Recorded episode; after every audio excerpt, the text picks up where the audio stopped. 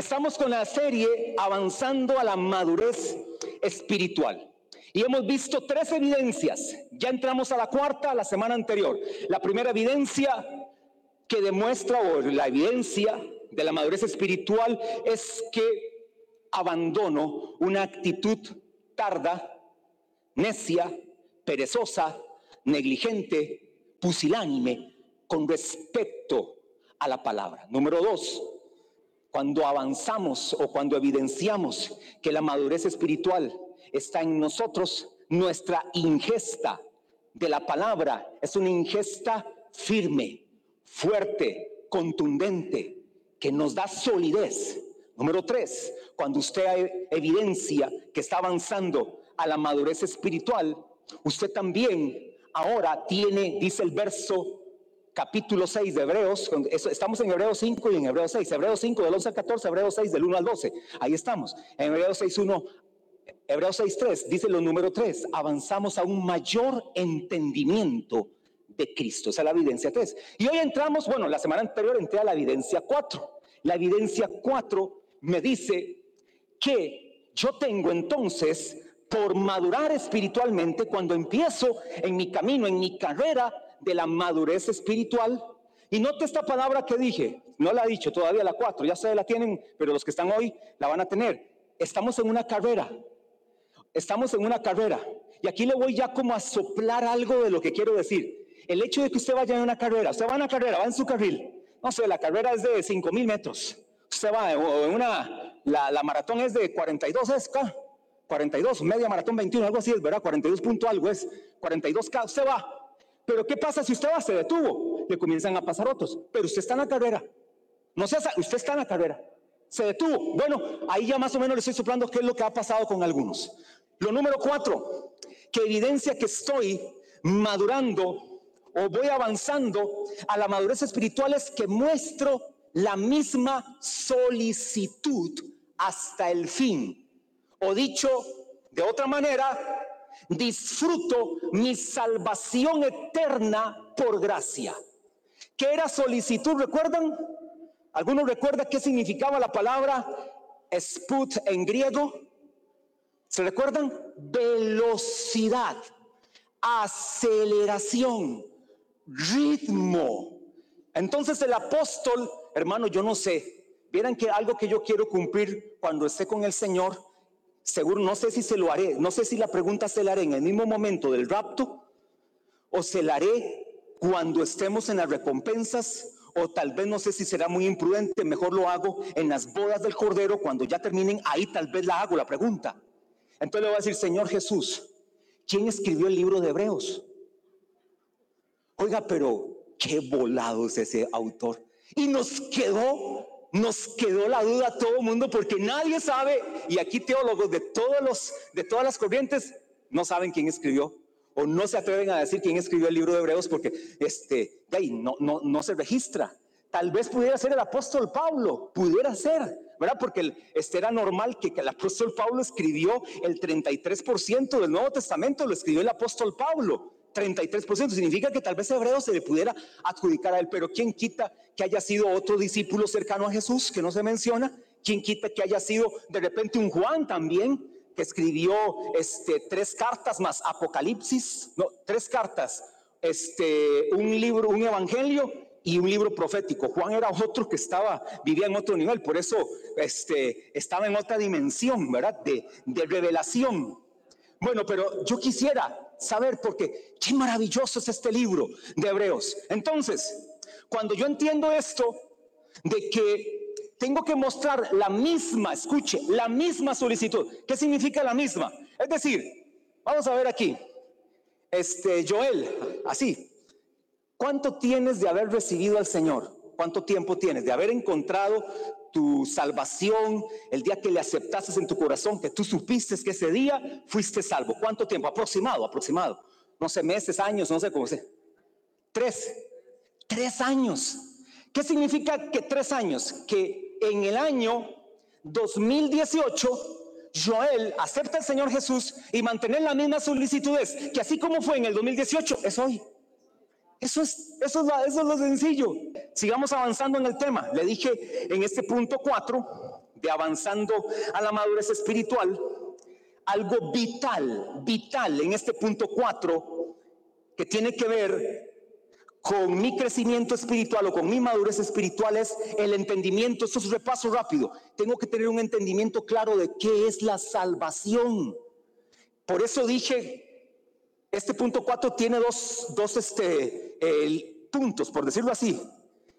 La madurez espiritual se evidencia cuando muestro la misma solicitud hasta el fin. Y también otro nombre de este punto es cuando disfruto mi salvación eterna por gracia. ¿Y por qué salvación? Porque si usted se da cuenta, uno de los temas más preponderantes del libro de Hebreos es el tema de la salvación.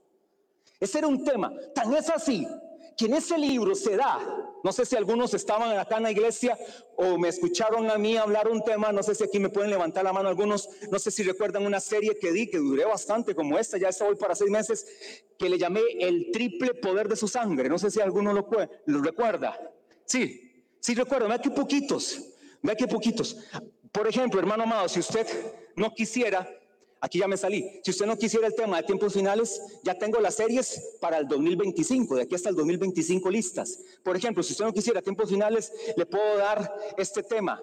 Que tu ánimo no se canse hasta desmayar. Esa es una serie. Otra serie que se llama Lo que nos enseña el maná acerca de Jesús. Esa es otra serie. Otra, la revelación que hay en el nombre de Jesús. Otra, derribando fortalezas, la batalla de la mente y la renovación de la mente. Otra serie, Cristo y su obra. Otra serie que se llama El propósito eterno. Otra serie se llama Los cinco espíritus que más atacan. Esa está buena. Si quisiera conocer cuáles son los cinco espíritus que más atacan. Bueno, esos son especialistas en la iglesia. No van a atacar al mundo, porque ya el mundo está con ellos. Los cinco espíritus que más atacan en la iglesia este, por ejemplo, aunada a la serie de tiempos finales, habría que meterse con un paralelismo entre Apocalipsis capítulo 2 y, capítulo 2 y capítulo 3, que habla de las siete iglesias, con Mateo capítulo 13, que habla de siete parábolas. Las siete parábolas están totalmente paralelas a las siete iglesias de Apocalipsis. Por lo tanto, tenemos que entrarle a eso. No sé si prefieren que me quede con la serie de tiempos finales o o con cualquiera de todas estas series. No sé, Levanten la mano los que quieren, sí, pasó, yo quiero tiempos finales. Levanten la mano para ver si es cierto. Levanten. Ah, no, no, ya ahora sí es cierto que se me disminuyó el auditorio. Antes era todos, ahora la mitad. ¿Qué hacemos, don Ronnie? Levanten la mano los que quieren tiempos finales, para ver, para ver. Bueno, ya aumentó un poquito más.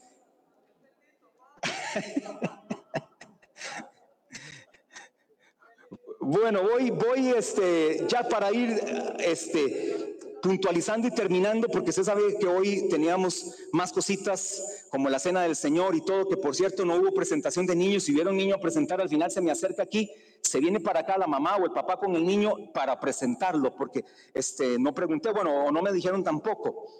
Les dije que la palabra salvación es muy importante entenderla en este punto, porque la salvación significa liberación a una vida sin límites. Eso lo dije la semana anterior.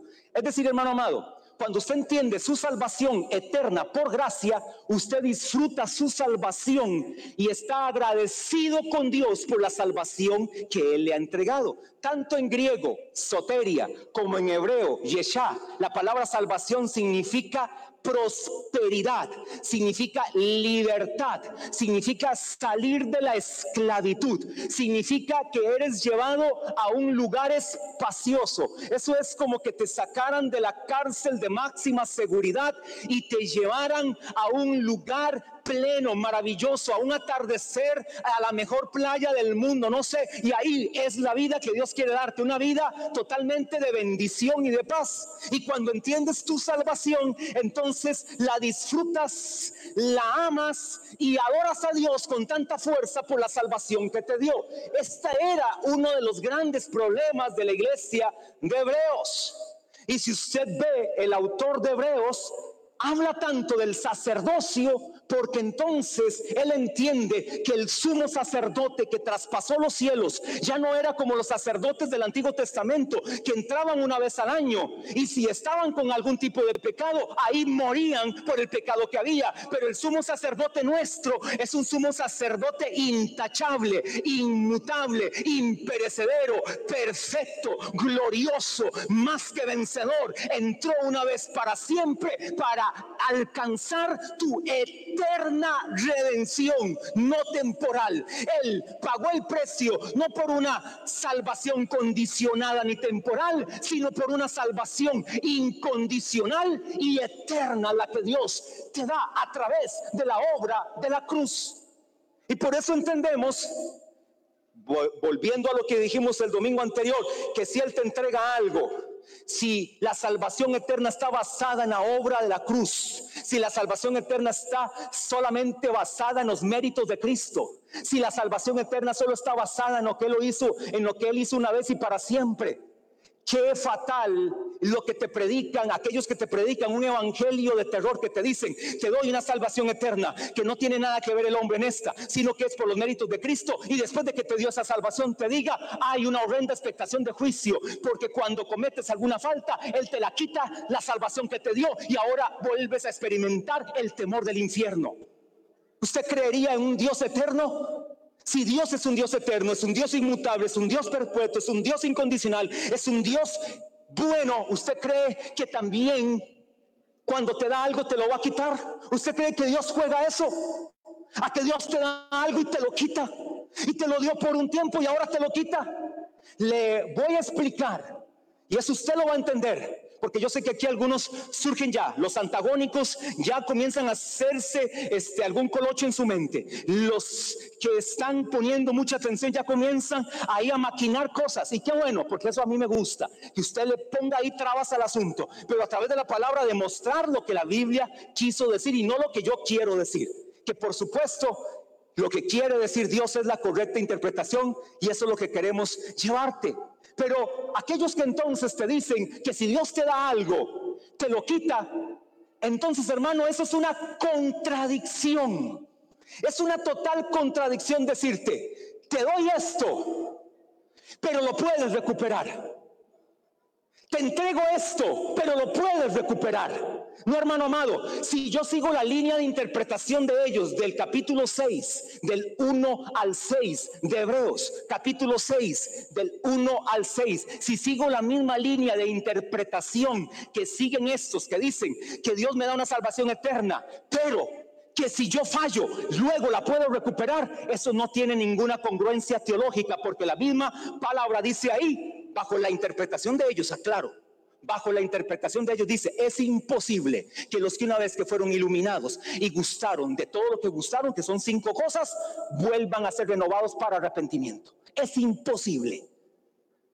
Es imposible. Es decir, que el que piensa que tu salvación no es eterna, sino condicionada y no es segura, también te debieran de decir que es imposible que si en algún momento te portas mal, la puedes recuperar. Pregunto acá, Pregunto acá, ¿cuántos aquí en algún momento han cometido una falla de pecado? No practicar pecado, que eso lo tengo que aclarar y lo aclaro casi todos los domingos. No practicar pecado. Si usted está practicando el pecado, hermano, sencillo, usted no es cristiano.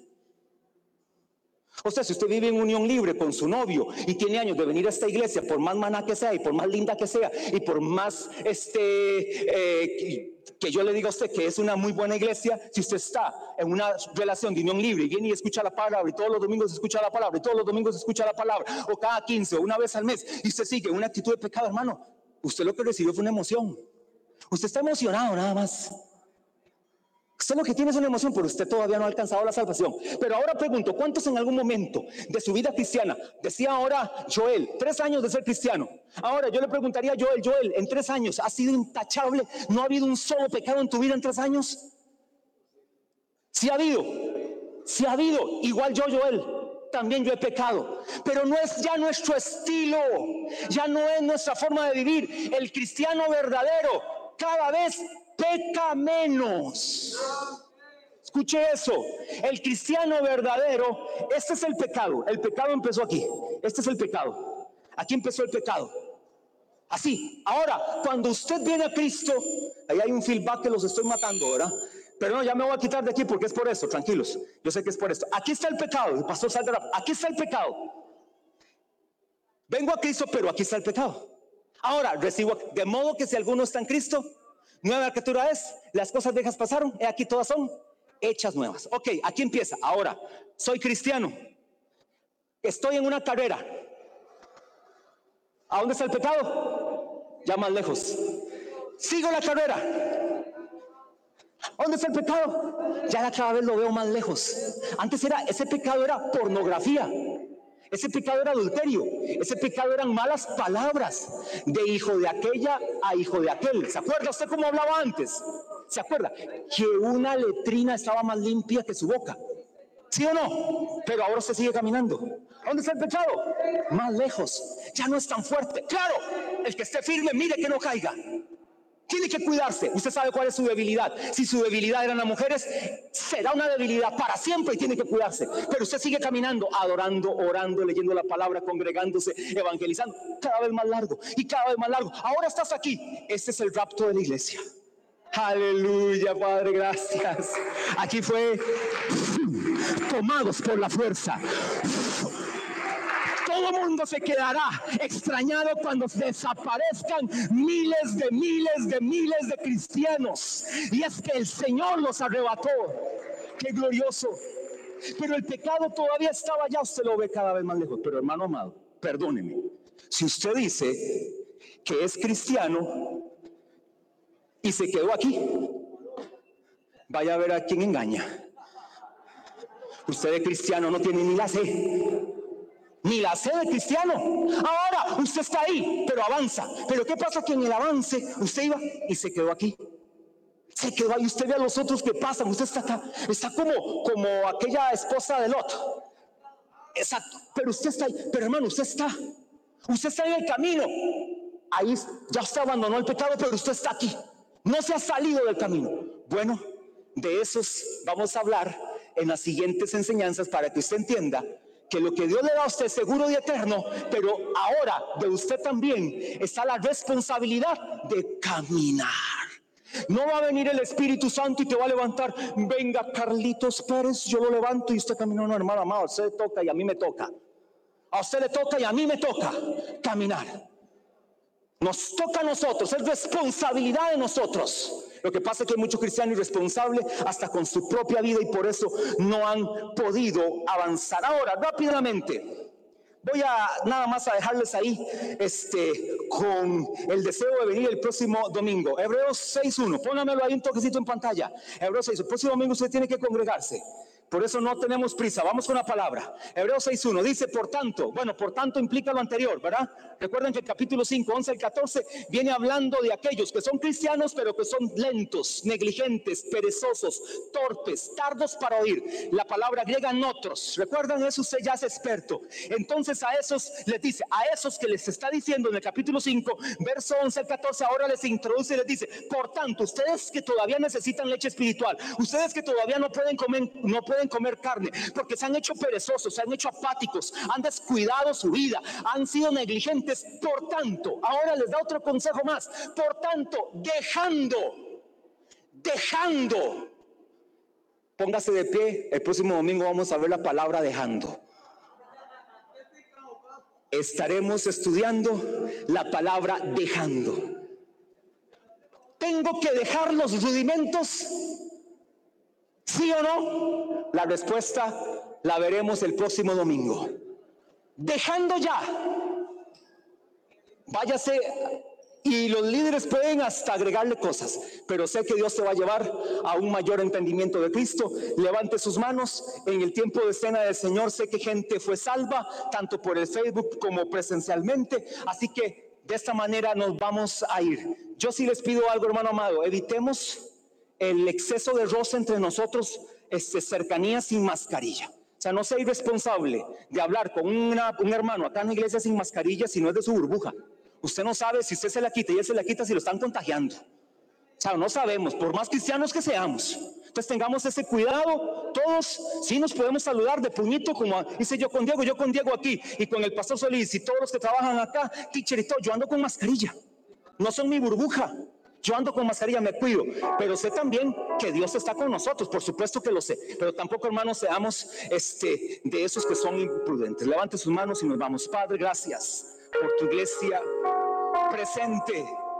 Yo declaro esta iglesia una iglesia que avanza a la perfección en Cristo que avanza a un mayor entendimiento de Cristo, que avanza a una mayor iluminación, revelación, alumbrar del Espíritu Santo. Declaro, Señor, que la iglesia Maná internacional en Alajuela va, Señor, caminando en pos de aquel momento donde seremos, Señor, totalmente satisfechos cuando despertemos a tu semejanza. Como dijo el salmista, estaré satisfecho cuando despierte a tu semejanza. Ese será el glorioso día, ese será el mejor día. Mientras estemos aquí en la tierra, Señor, vamos a anunciar tu nombre, vamos a predicarlo, vamos a evangelizar y te vamos a adorar, Señor. Evangelismo, como nos enseñaba ahora el líder Diego Vargas, evangelismo, adoración y generosidad, principios de un cristiano que demuestra una conversión verdadera. Sobre tus hijos aquí presentes, sobre tus hijos, Señor, en lo virtual por Facebook, declaro que la abundante gracia de Dios los llena, los fortalece y los guarda en el nombre de Jesús. Amén. Y amén. Dale un aplauso al glorioso Espíritu Santo.